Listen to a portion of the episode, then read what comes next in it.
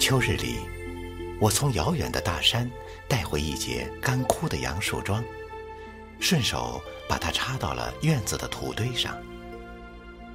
过了一段时间，我惊奇地发现，这节杨树桩让我生活的环境发生了一些变化。以前，院子里只有一棵孤零零的小枣树。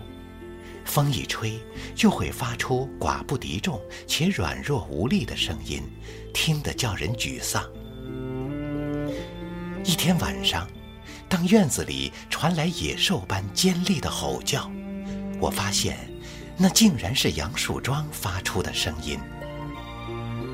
呼啸的风里，它不像枣树那样左摇右摆、竭力挣脱。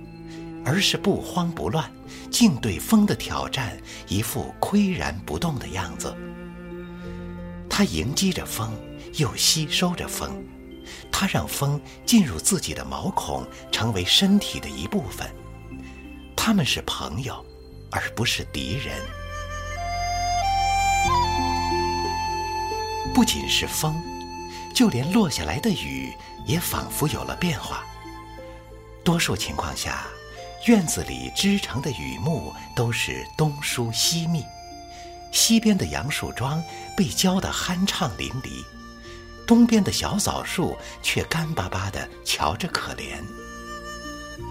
下雪天，小枣树裹着棉絮，被冰雪覆盖，几乎看不见任何枝芽，而杨树桩却光溜溜、水亮亮的。雪花一落上去，便立刻消融，从不积存。一样的冬天，一样的雪，竟是完全不同的两种景致。无风无雨的天气里，我总能听到一种声音，这声音隐约而清晰，细微而执着，它像是一个人在奋力行走。一会儿翻山，一会儿趟河，一会儿在清风丽日下奔跑，一会儿又在烟雨迷蒙中踟蹰。开始的时候，我怀疑是自己的耳朵在作怪，产生了幻听。直到无意中，我的目光碰触到杨树桩那饱胀着绿色枝叶的基体，几片嫩黄的叶芽，那一刻。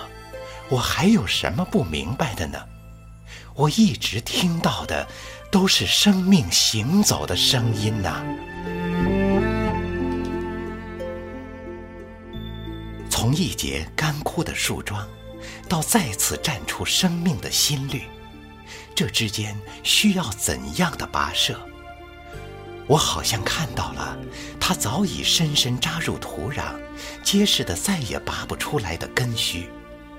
同样，也想到它被插进土堆的那一刻，就已经开始了重生的脚步。在风雪肆虐的冬天，大多数生命都像院子里的小枣树，瑟缩的睡去，被动的等待着春天的到来。而杨树桩选择的，却是生长。一刻不停的生长。